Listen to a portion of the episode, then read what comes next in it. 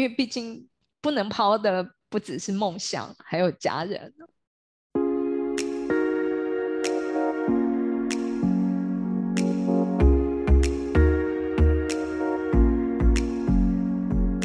欢迎来到萨塔学院院长聊心事，我是 Cecily，我是 Amy。我们上一次私下聊天的时候，知道老师你要远离台湾了。嗯，对呀。啊，老师又要开心的去当游牧民族了吗？对我前一阵子也有跟很多朋友在聊一些什么关于断舍离相关的议题啊。对于一些我们比较物质上面的抛掉买房啊，或者是对于一些婚姻或什么等等的一些我们大家认为很重要的事情，其实有的时候远远比不过我们讨论过说的那个梦想嘛。那我我今天是很想要再跟老师讨论再更细一点，就是说您是怎么透过人生的历练或者是经验或学习，让你可以这么洒脱的去看待抛这件事？嗯。当然，我其实觉得呢，大概我从小的经验啊，我就已经呢一直被训练，因为我常常搬家。当我常搬家的时候，其实我的东西很难能够呢被大量的长期的保存下来，而且甚至呢还不止搬家的缘故，因为我其实经历过很多次、很多次的水灾。就是台风来，我爸妈他们租房都喜欢租一楼。嗯，我记得小时候呢，其实有好几次那个台风来的时候啊，我们家门口就直接变成一条小河了。啊，对，出入之后就是那个气阀，所以那整个我们家就对啊，那个一楼就直接淹到呢小腿肚。那这样家里面感觉很多东西都要架空哎，就是在摆设的时候都要垫高啊，什么的。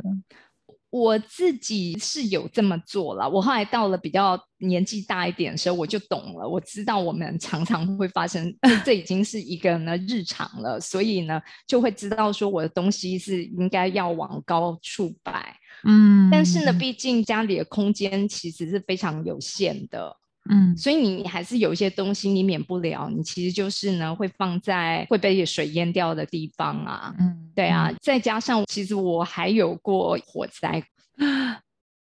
什么？是，而且我还是唯一一个在家的人，所以是我一个人从火场逃出来。天哪！是你的故事，感觉可以写一大本厚厚的书。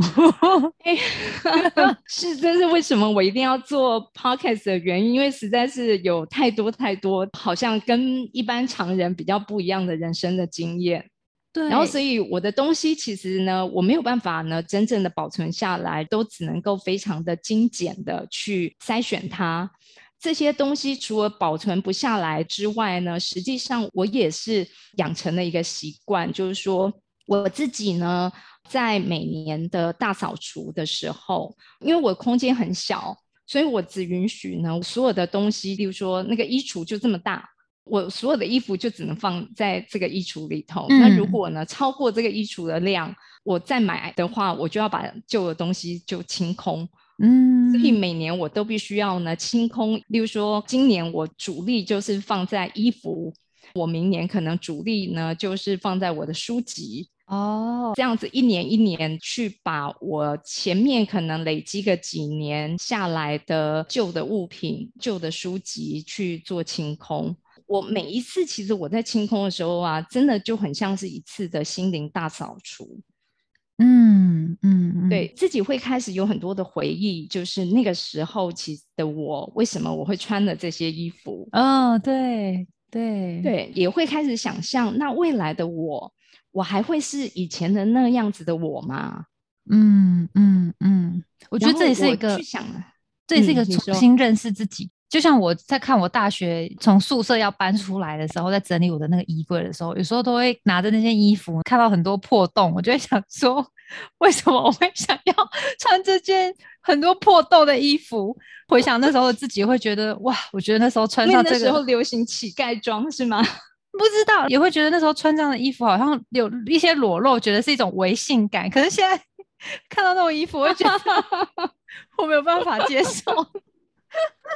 对呀，我那时候就会有很多那种当时呢砸了重金买的那种高级的套装，那个时候我都戏称它是我上班的战斗服。嗯就我只要要出席了重要的场合跟重要的会议的时候，我就会穿上这些衣服。嗯嗯嗯嗯，你的战服。然后可是后来，对，那是我战袍。可是后来就觉得，之后我到底什么时候我才有机会可能会再穿上这种战袍啊？嗯，因为我已经不是那个时候的我了。对对，所以这时候我就会觉得，好，那这些东西呢，我思考过了，那个过去的我已经像蚕宝宝脱壳，觉得那个皮已经脱掉了。我是全然不一样的我，所以这些东西我就会把它丢了。嗯嗯嗯嗯嗯，那时候的感受其实还挺清爽的。对，丢掉的时候蛮开心的。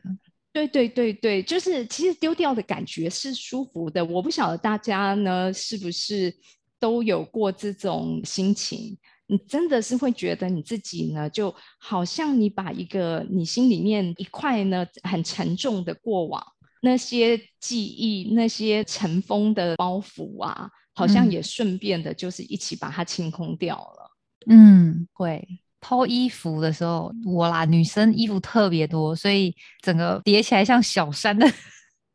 那些衣服，真的做一次大清理的时候，我觉得这个过程除了检讨一下自己是不是太过浪费之外，就是另一方面也会发现说。当时可能因为某些特殊原因而强迫自己，可能去做一些迎合别人而去购买的，比如说迎合喜欢的男孩子，或是迎合所谓的时下流行，去买了一些可能其实自己穿在身上并不自在的东西。但是为了要觉得要有 be part of 在某个团体里面，而逼自己做这件事情，其实说这个反思过来，慢慢长大的时候就会越来越理解，就是。其实做这样的，就说不顺从自己应该内心想要拥有的，呃，强迫自己去要周围的资源来帮助自己这件事情，其实某种程度是一种浪费。我觉得啊，但是其实是一个探索的过程啦，就是也不能说用浪费来形容。不过呢，就是说，其实当可能呢，有些人呢，我记得我周围也有一些朋友，他们会说，他们的衣橱里面呢，因为他们其实是非常的。爱物惜物的，嗯，所以他们的可能衣服都是买那种比较特别昂贵，他就都是穿着几十年前呢买的这些非常好的好质料的这些衣物，嗯，其实我会一直不断太旧换新呢，跟我们现在在讲这个风土交汇也有关联哦，因为我发现我自己其实呢是一直在。我的 mindset，我的一些想法呢，其实是跟着这个时代呢，一直都有很快速的一个变化。嗯，所以我可以感觉得到我自己一直在改变。嗯，啊，这个改变我不敢说一定是所谓的成长进步，可是至少我已经知道说我跟以前就是不一样了。所以你在穿着以前的衣服套在自己身上，就觉得那个自己是不对劲的，是格格不入的。嗯嗯嗯，对，嗯嗯，因为老师刚刚讲到这件事情，我就想要说，衣服的抛，嗯，我可以理解。可是像人际关系的抛，对我来说，我觉得现在就很难，就是我不懂。我在这个部分上面呢，我其实也是一个很长期的课题，因为呢，我就没有办法呢，像抛我自己的物品一样的那么容易把一些人际关系呢去做清理。因为像我现在有时候遇到的状况是，我就刚融入一个新的环境，或是我想让自己去尝试一些新的东西。那在这个过程，我一定会遇到新朋友。可是有时候我就会搞不清楚，就是说，到底是这个我去接触的或学习的这个事物不适合我，还是是因为这些人不适合我？就有点不太知道怎么去界定这个。然后另一个部分是说。怎么果断的去放掉？其实可能有一些朋友相处了一段时间之后，其实你心里知道他们跟自己是不同痛调的，但是怎么去画那个界限就不知道。我刚好联想到，想说问问看老师有没有什么建议或想法？因为其实我一直是呢非常受苦于这样子的状态的人的。真的吗？我的个性其实算是呢好相处，也是一个有点烂好人的性格。人际 的关系里面的时候，我是容易融入的。对啊，跟老师对，很好然后聊。呢，容易融入，也容易会配合大家，委屈自己配合别人。所以呢，当这个团体呢，其实刚开始的时候呢，其实你可能还没有感受到，例如说那个团体的可能主导者，或者是大家可能共同的话题方向，或者是共同的价值观。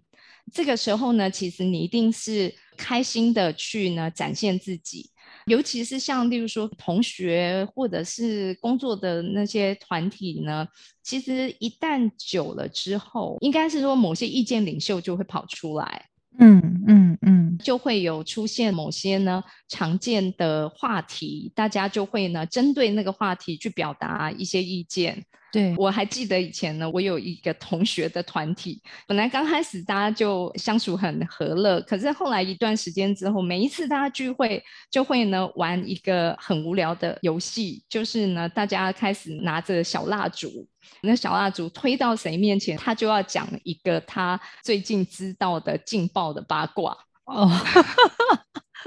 好好哦，可是像这样子的团体呢，待久之后我就会不舒服了。我不行哎、我真的不行，因为我不喜欢讲别人八卦，我也不愿意当有一天如果我没有出现在这个团体的时候，我变成被八卦的对象啊。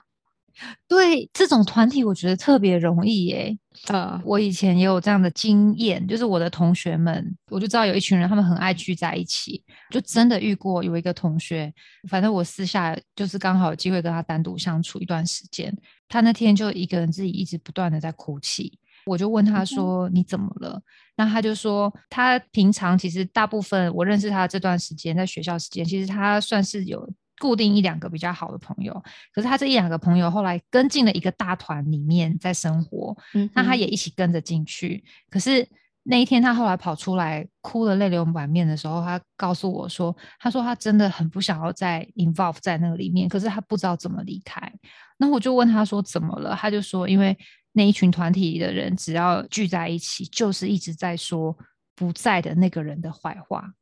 也就是说。嗯五个人或是八个人在一起，哦，第九个不在，嗯他们就说那第九个不对。中间某一个人离开了，他们就会瞬间就一起在讲那个人的不是。他哭泣的原因是因为他很怕那种感觉让他很难受，甚至在哭的当下，他告诉我说，他都可以想象的出来，他现在不在，他会被说的多难听。当下就觉得说。哇，这到底是一个什么团体？居然会让一个我我真的看到他这样 depressed 的一整个晚上、哎，他还告诉我说，那个 Amy 你不知道，其实你也常常在他们批评的那个名单里面，就是下课没事大家聚在一起，就是全班轮流可能是讲一轮。对，我就其实你讲的那个情境，我超级有感的，因为呢，我其实当时在学校里面的时候，也曾经是这样子的一个状态。我从本来那里面是非常呢团体里面的活跃分子，嗯最后呢，我跟他们逐渐保持距离，疏远他们，就变成了这个团体里面呢最多的 gossip 的一个主角。对而且又再加上呢，因为在学校里面我有讲过嘛，我们的男同学是非常多，女生非常少。那你可以想象，就是女生被 gossip 的时候会被讲什么样子难听嗯的话了。嗯所以那一段时间呢，我甚至因为这样子而得到忧郁症，就差一点让我自己呢毕不了业。嗯我每天得要呢一直不断的日夜颠倒，为了避开跟这些同学的接互动触跟相处。嗯对嗯对对。嗯所以呢，其实我在早年的时候，我长期其实一直是这样子的受害者，我不知道怎么样去处理。可是我觉得这里头有几个问题会让我变成受害者。第一个原因是呢，我太依赖这些团体了，我害怕。我如果呢没有这些团体的时候呢，我会失去了情感上面的一个支援，嗯，对，会怕我被孤立，嗯对，可是呢，我就算害怕这样的状况，而被迫让我自己呢隐藏着自己真正的本性、自己的想法，被迫的待在这样的团体里面，可是最终我还是被孤立了。嗯嗯嗯，嗯对我最终呢，仍然还是呢跟他们疏远了。后来我慢慢发现，这种情况在我成长的过程里面，其实发生过很多次。其实是不适合在这个团体里面，但是我不敢自己主动的离开。到最后，这个团体呢，总是会用一些方式呢来排挤我，嗯，让我不得不跟某些朋友、某些团体呢，得因此而划清界限而离开。这个状况呢，一而再、再而三的发生的时候，刚开始其实我都常会出现一个声音，就是我做错了什么？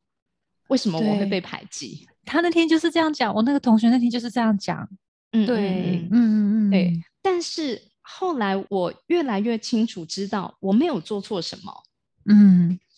因为我并不适合待在这个团体，因为我有我自己很清楚的自我的意识跟价值，这个价值是不容于这个团体的。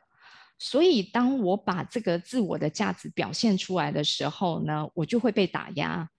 嗯，对，然后我就被排挤。那所以在这种情况之下呢，因为我不敢离开这个情况呢，它就会导致了我被孤立。可是等到呢，我真的被孤立的时候，我有没有真的遇到更可怕的状况？其实是没有的。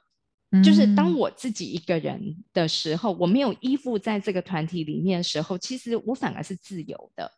我有我自己的自由的想法。观点我可以自由的表达出来，就像我现在在 podcast 里面讲出来是一样的。我也可以自由的去选择跟我观点一致的朋友，而且只要是观点一致的朋友，大多数哦不会变成小圈圈。对对，就像我们其实非常的观点一致，非常对，可是我们不会呢要去形成一个小圈圈，就互相取暖。哎，老师，你会不会觉得其实这个背后有一个很深的原因，是因为我们有算自信吗？就是说，因为我们也清楚自己内心所需求的力量，其实源自于自己，不是源自于透过别人的认可、赞同，是透是自我认同。所以，我也确实觉得，当我自我认同度比较高的时候，我就可以比较 independent 的去处理我的事。老师，你这样一讲，好像点出了我为什么最近那么困惑。因为我确实对于要融入最近加入的团体的环境里面，我是没什么自信的。可是大学的时候，我说那个同学，我要澄清哦，他真的是我同学，不是我，因为 我怕很多人都会说，你都会说我有个朋友哦，但是其实就是你自己没有，那真的是我同学。因为我我发现我大学的时候，因为我大学其实是有一点独来独往的。就是因为做研究或者是就是读书，就是以前之前有聊过嘛。其实我都是一个很规律的，就是每天早上时间到，我就自己起床，自己去买个早餐，坐在图书馆念书，念到第一堂课就上课，上完一整天了之后，我就再买个餐点，就进实验室，然后一直工作到半夜，我再回去。这过程其实不太有什么朋友，你也没什么时间跟很多人有交流。可是我其实很 enjoy，因为我知道 this is what I want，这就是我想要的生活，所以跟别人不一样。我是觉得听到同学说他们聚在一起在说我的一些坏话啊，说我去抱老师大腿啊，或是什么的，当然会有点不开心。可是我很清楚我在做什么，我也很明确的在后来看到自己做的这些付出，让今天的我变成是一个什么样子的人。所以那个时候我是。觉得嗯，我是一个 self confidence 算是足够的，但是最近好像消失了，所以才会出现这个困扰。老师，这真是一语点破了。我的盲点 不会，其实我已经觉得呢，你的状况啊是比我当年其实来的更早有自觉了。因为我觉得我其实 suffer 于这个状态呢，事实上是非常长的时间，甚至到四十多岁，其实我都还在困扰于这样子的人际的问题。不不过我自己知道呢，我背后其实有一个很大的原因，就是来自于因为我的家庭呢，我从小长期以来没有给予我很足够的爱，那那个爱的匮乏，还有呢归属感的匮乏的时候，我很自然的就会把我自己一些投射到人际关系上面去，想要在人际关系上面去取暖。嗯嗯，对。我觉得呢，讲到抛这件事情啊，事实上呢，当然最难抛的，其实你说人际关系我都还可以呢，被迫的抛掉，被迫抛完之后呢，其实心里面呢，把那个伤痛其实是可以很快的抚平的。嗯，但是呢，我觉得最难抛的其实就是呢，亲情家庭的难题。对，对，嗯嗯嗯，对，因为呢，你知道，就说我事实上呢是已经决定要离开台湾了。嗯，然后我会离开台湾，其实呢背后有一个非常大的困境，也就是呢我的家庭父母亲，其实他们长期以来呢一直没有办法很健康、很成熟的去面对我对他们的付出，我对他们的爱，就他们总是会用一些相当扭曲的方式去拒绝我的付出。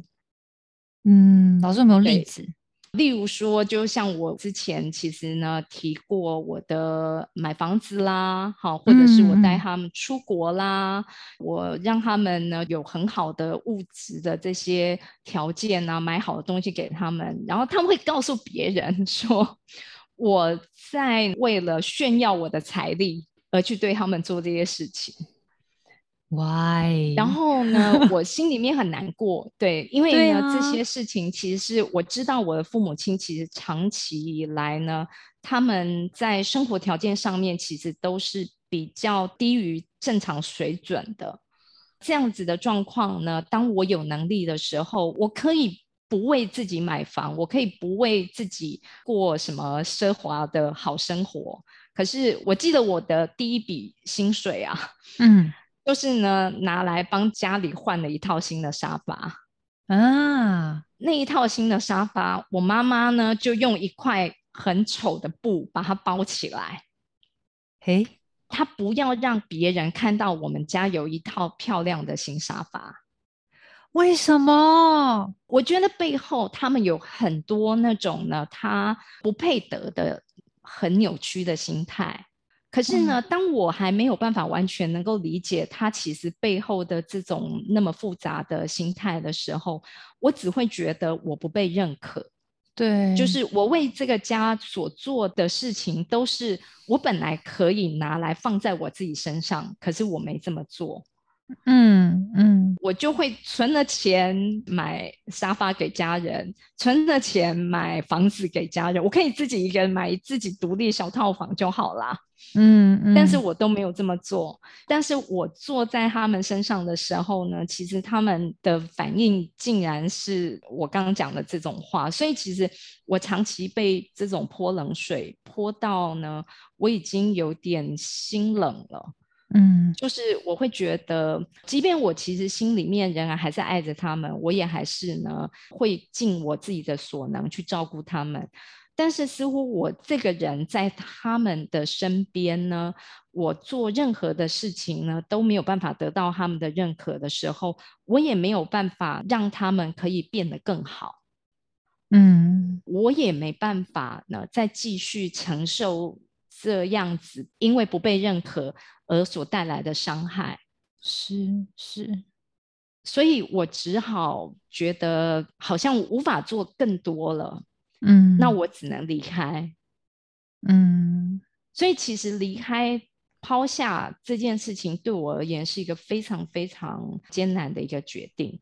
嗯嗯其实我们今天录这一集非常的及时哦，因为呢，我的全家人都确诊了，除了我之外。哦那我的爸爸呢，在四天前紧急送到加护病房。他在这个危急的哦关头，嗯他事实上呢，本来他其实是拒绝接受各种的急救、插管这些事情。嗯，然嗯后他在这个危急的关头时候，他才终于告诉我，就是为什么他不想要接受这么多的积极的治疗。嗯其实他觉得他的人生接下来是没有希望了。为什么？爸爸年纪很嗯大了吗？没有，他的觉得没有希望，其实就是因为我要走了，因为我要离开了。哦，OK，对，嗯，然后嗯他要一直到这么晚，他才告诉我，其实他常年是很感谢我的付出。嗯嗯，对，所以嗯，不过至少还不算晚，对我我就把我的机票就取消了。嗯嗯嗯嗯嗯，对，我会重新再改变我的行程，我的规划。嗯嗯，对，因为毕竟就是不能抛的不只是梦想，还有家人。对对，天哪，我觉得，嗯，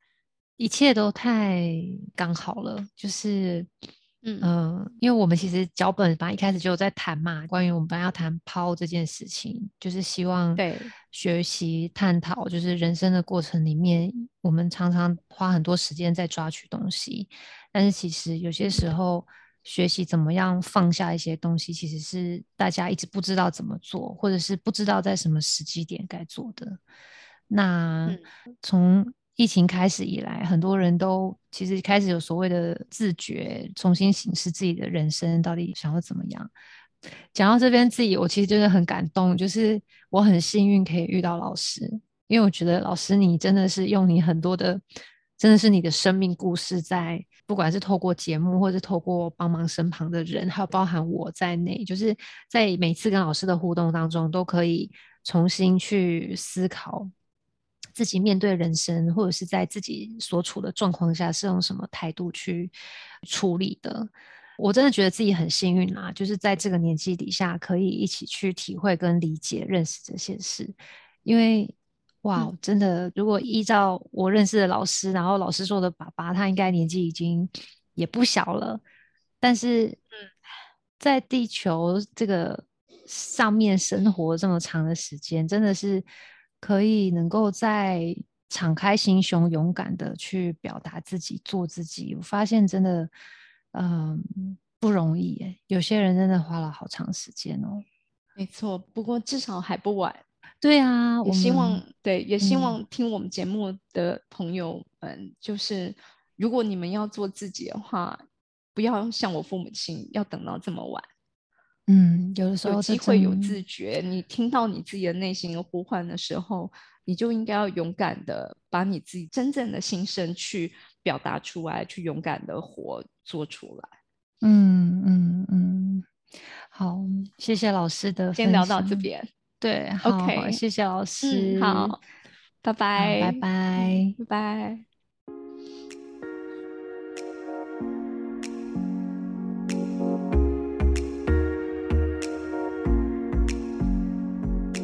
凝视星空，开启生命。